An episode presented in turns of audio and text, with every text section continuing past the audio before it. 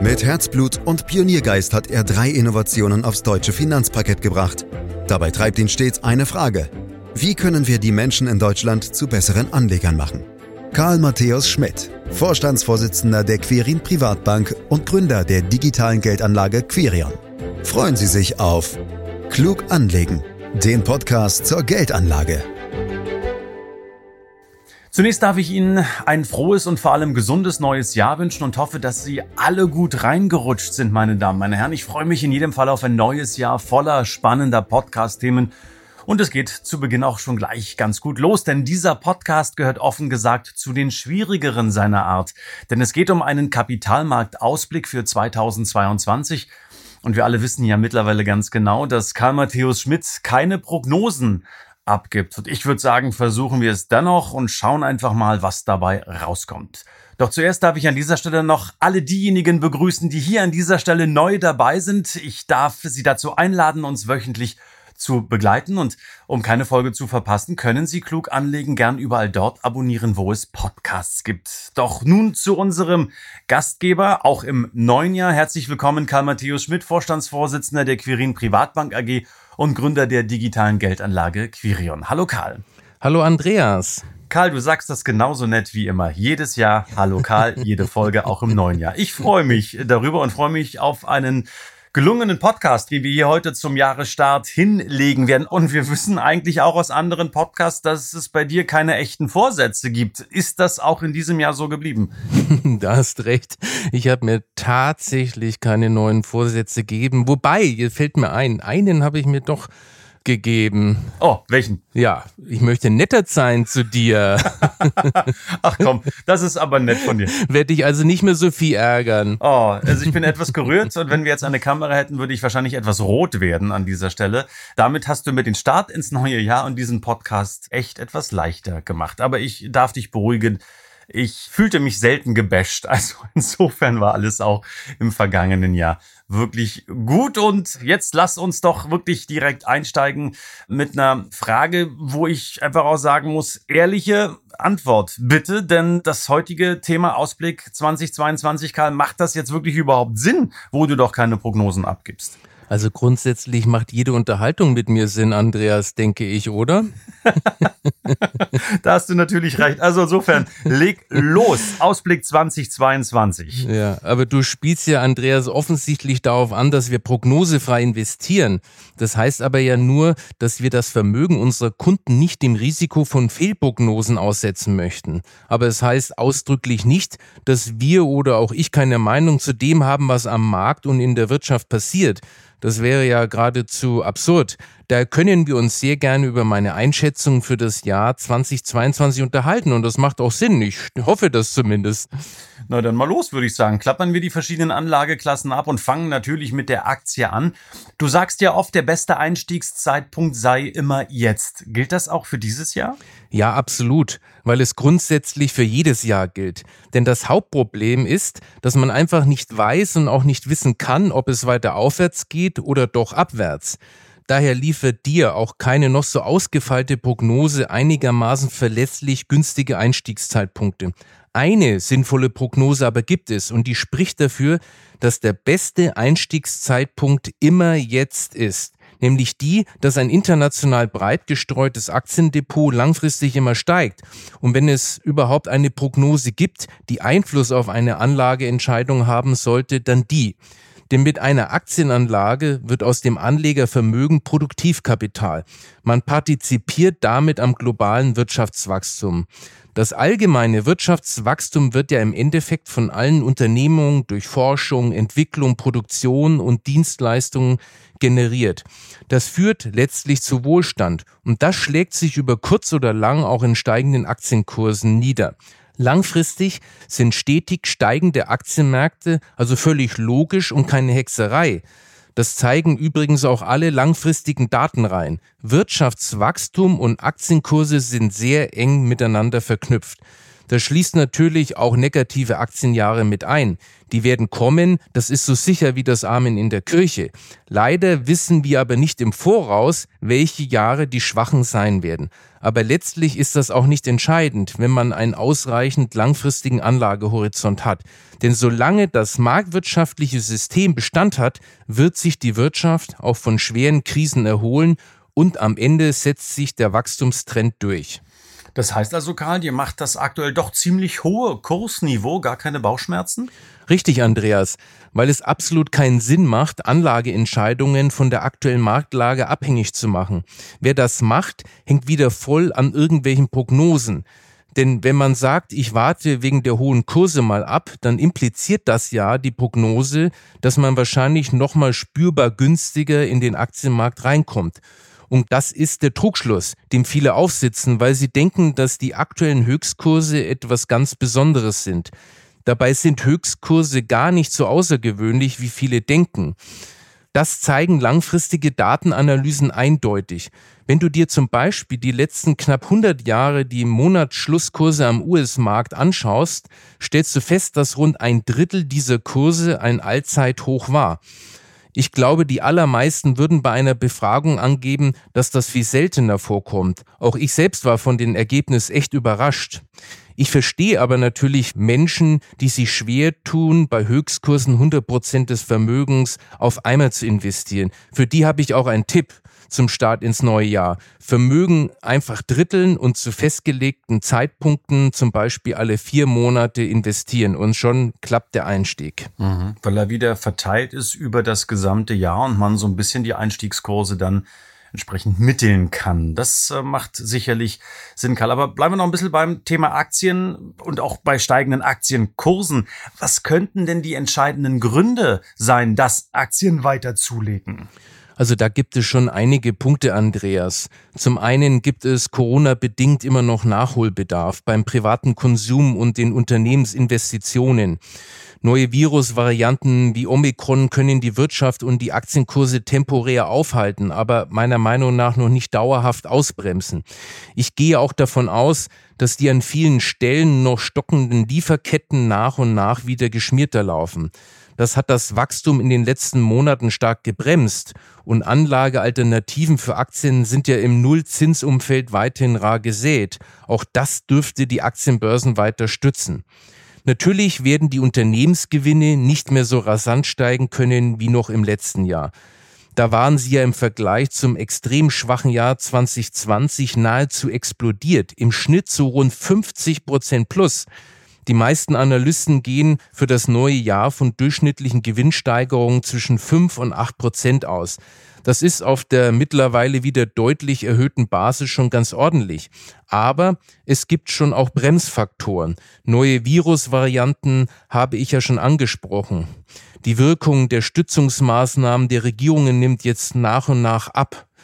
Wenn der Handelsstreit zwischen den USA und China nochmal stärker aufflammen sollte, könnte auch das zeitweise die Märkte belasten. Insgesamt bin ich aber zuversichtlich, dass wir nochmal ein positives Aktienjahr sehen werden. Im Vergleich zum außergewöhnlich starken Aktienjahr 2021 müssen wir damit rechnen, wahrscheinlich kleinere Brötchen backen zu müssen. Aber eine Verschnaufpause schadet ja meistens nicht. Aber Andreas, es gibt auch noch einen grundsätzlichen Aspekt, den ich ansprechen möchte. Einer, der über das Jahr 2022 hinausreicht. Wir befinden uns ja gerade mitten in der vierten industriellen Revolution. In nahezu allen Lebensbereichen spielt die Digitalisierung eine Rolle. Seit Bestehen der Menschheit hat sich die Gesellschaft noch nie so rasant entwickelt wie in den letzten Jahrzehnten. Und ich glaube, dieser Trend wird sich noch beschleunigen und letztlich positiv auf die Produktivität wirken. Auch das unterstützt natürlich langfristig das Wachstum und den Wohlstand.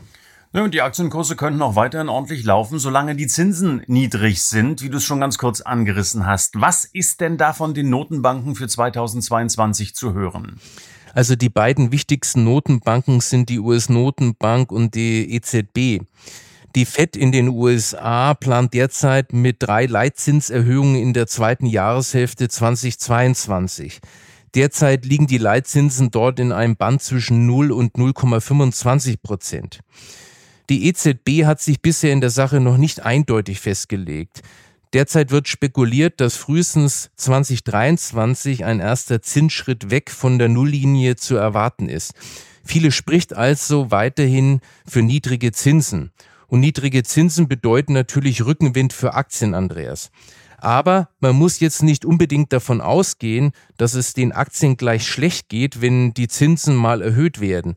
Zwar ist es schon richtig, dass steigende Zinsen grundsätzlich Gift für den Aktienmarkt sind. Schließlich sind Anleihen dann ja wieder stärkere Konkurrenz zu Aktien. Auch strahlen sie ja auch auf die Kreditmärkte ab. Und dann wird die Refinanzierung von Schulden teurer. Aber von einem Automatismus steigender Zinsen gleich fallende Aktien kann keine Rede sein. Dafür gibt es einfach zu viele Einflussfaktoren, die das Ganze positiv überlagern können. Selbst wenn die Zinsen steigen sollten, haben wir vermutlich weiter negative Realzinsen und das stützt die Aktien.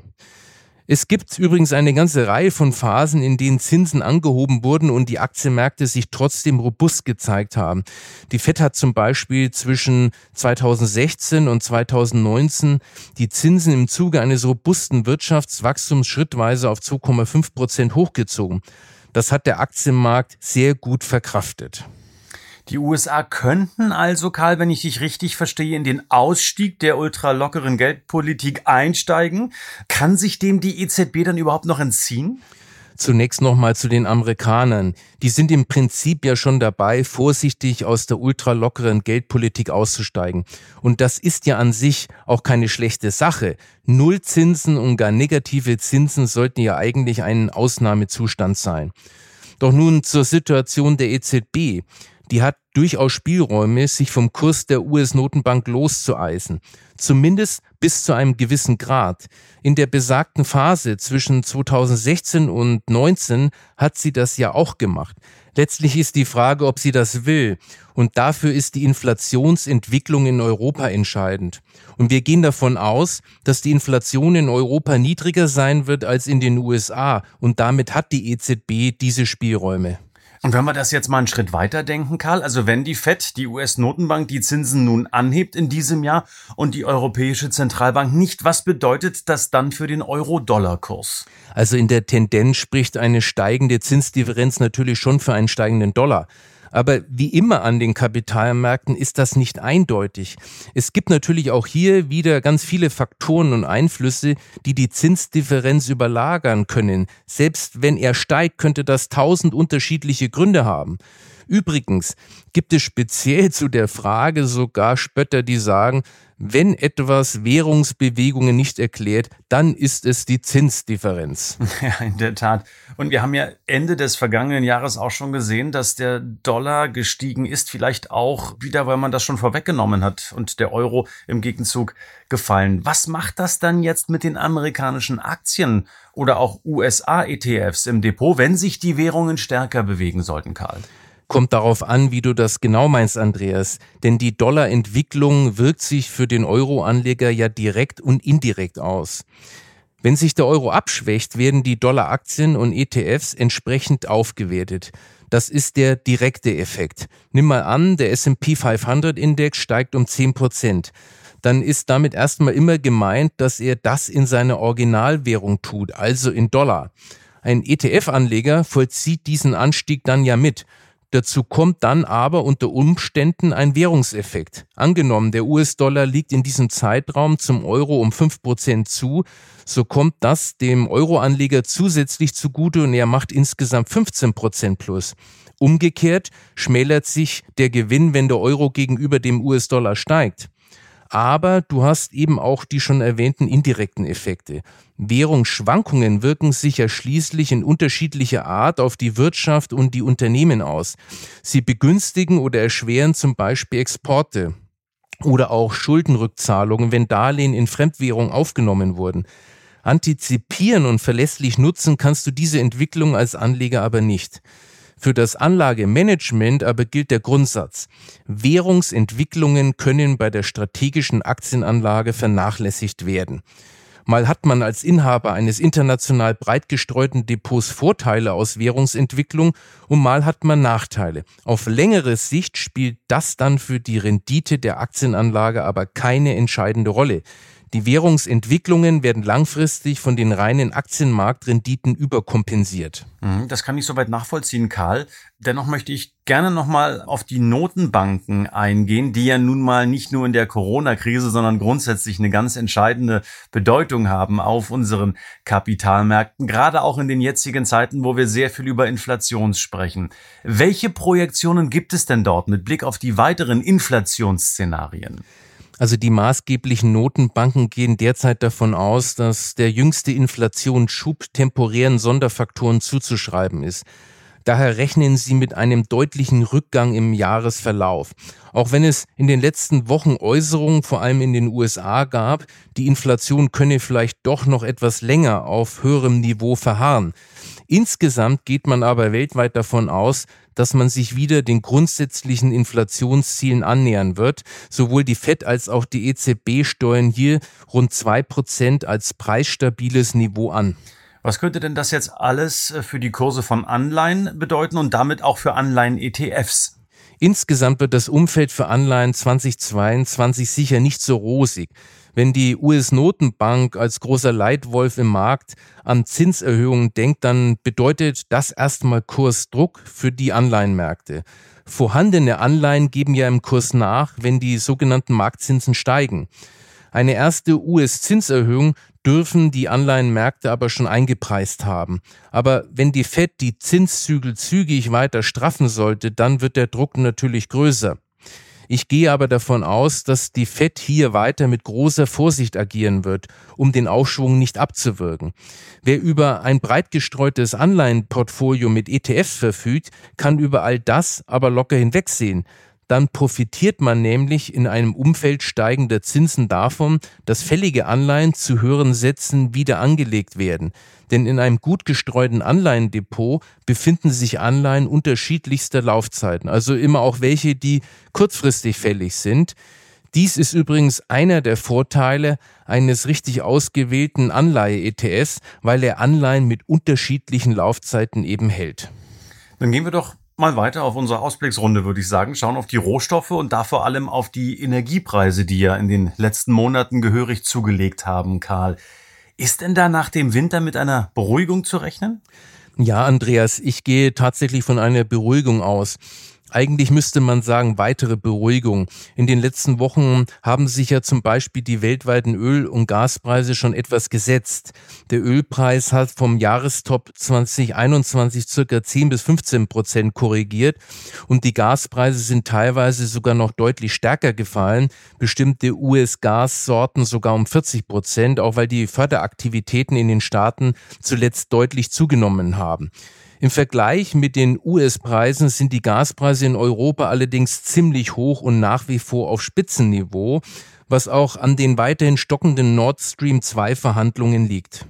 Im Jahresverlauf sollte sich die Situation bei den Lieferketten zunehmend entspannen. Die ersten Schritte sind hier ja auch schon in vielen Bereichen gemacht. Speziell beim Öl haben wir auch keine echte Angebotsknappheit. Die hohen Ölpreise haben nicht zuletzt etwas auch mit der Taktiererei der OPEC zu tun. Die US-Fracking-Industrie hat in den letzten Jahren ja oft für viel Angebot gesorgt und damit die OPEC geärgert.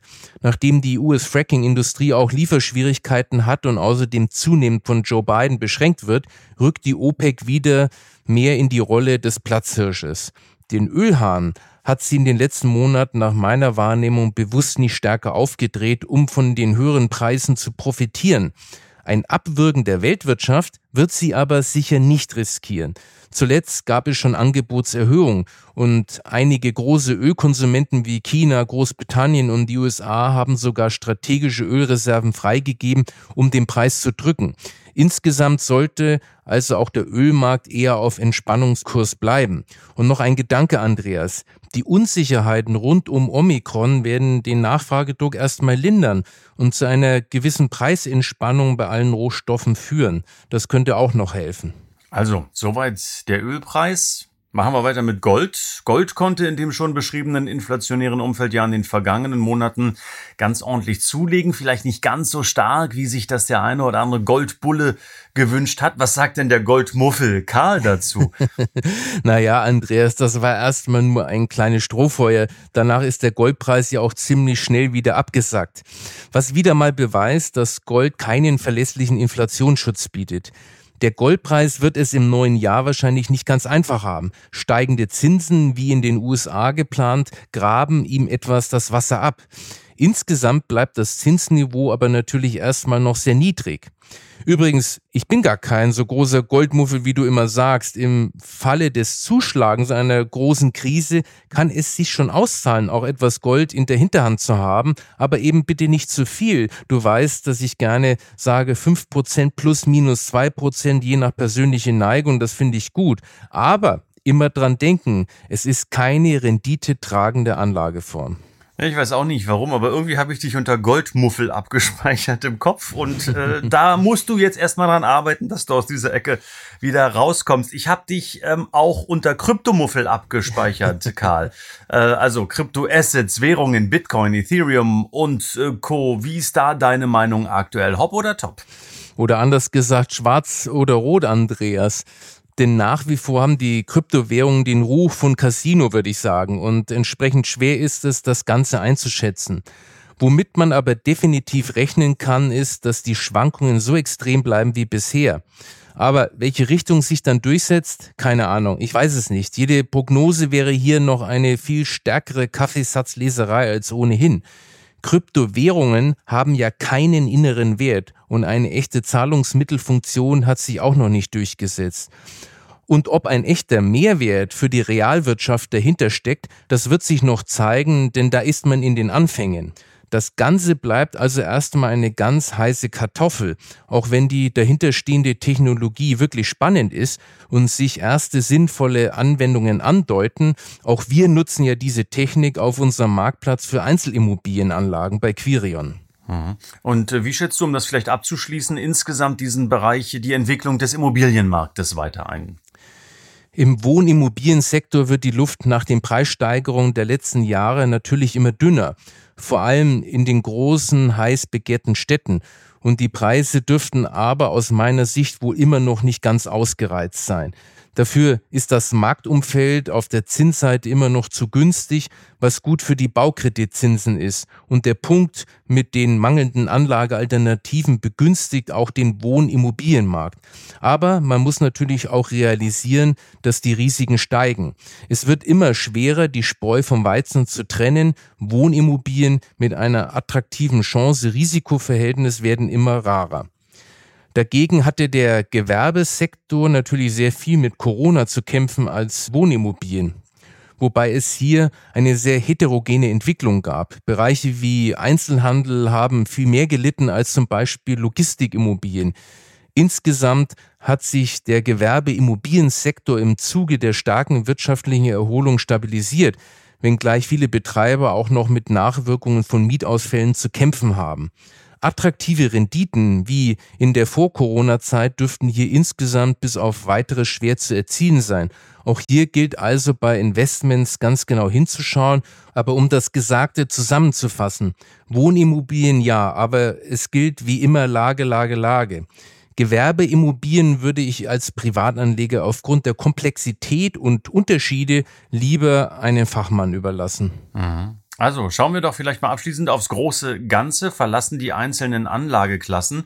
Ähm, Karl, auf welche Ereignisse und Events sollte man in diesem Jahr genau achten? Und komme jetzt bitte nicht mit der Fußball-WM in Katar, wohl wissend, dass du Fußballfan bist. Naja, bei dem Austragungsort kann einem das Fansein schon ein wenig vergehen, Andreas. Mhm. Natürlich bleibt die Corona-Entwicklung auch 2022 der maßgebliche Einflussfaktor für die Wirtschaft und die Börsen. Darüber hinaus wird das Inflationsthema die Märkte weiter beschäftigen. Hier bin ich aber zuversichtlich, dass die Sorgen abnehmen werden. In diesem Jahr ist die Preisvergleichsbasis im Vorjahr deutlich höher als letztes Jahr. Das allein dürfte schon für Dämpfer bei der Inflationsrate sorgen. Zudem sieht es weiterhin nicht nach starken Lohnerhöhungen auf breiter Front aus, die eine Lohnpreisspirale auslösen könnten. Eng mit dem Inflationsthema verknüpft ist die Zins- und Geldpolitik der Notenbanken. Hier wird es entscheidend sein, wie die Notenbanken agieren und welche Zwischentöne sie anschlagen.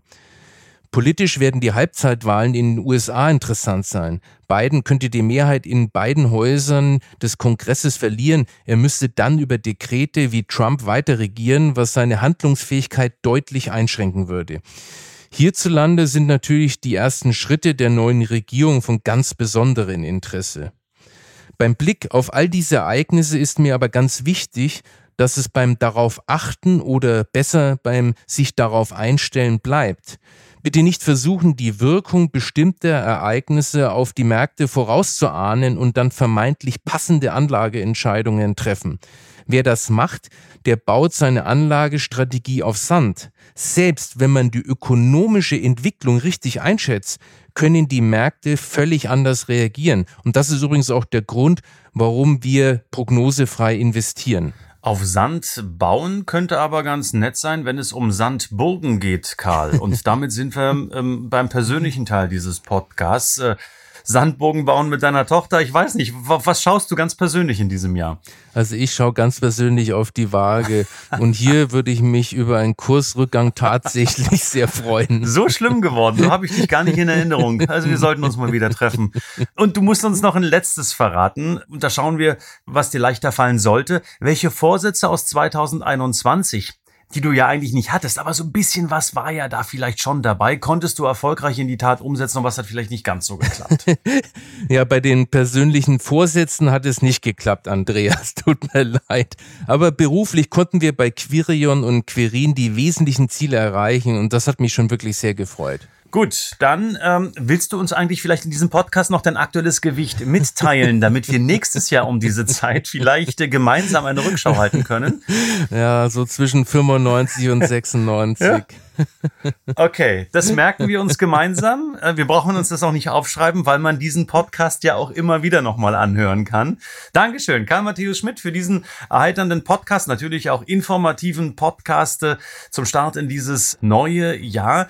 Ich freue mich, dass Sie dabei sind und waren und hoffe auch darauf, dass viele, viele neue dazukommen werden. Also abonnieren Sie uns einfach, also sprich diesen Podcast, um keine Folge zu verpassen. Sie können uns bewerten, Sie können weitere Informationen nachlesen unter www.quirinprivatbank.de oder auch Fragen stellen unter podcast.quirinprivatbank.de.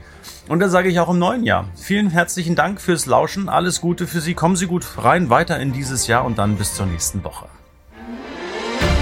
Das war Klug anlegen. Der Podcast zur Geldanlage der Quirin Privatbank mit dem Vorstandsvorsitzenden Karl Matthäus Schmidt. Wir freuen uns über Ihre Rückmeldungen und Themenwünsche, die Sie uns gerne an podcast.querinprivatbank.de senden können. Die Querin Privatbank steht für echte Unabhängigkeit, da sie auf Provisionen und hauseigene Produkte verzichtet. Das innovative Anlagekonzept Markt, Meinung, Wissen beruht auf bewährten Erkenntnissen der Finanzmarktforschung und investiert frei von Prognosen in den weltweiten Kapitalmarkt. Die Bank unterstützt interessierte Anleger bei der Altersvorsorge und dem langfristigen Vermögensaufbau. Mehr Informationen erhalten Sie unter querinprivatbank.de.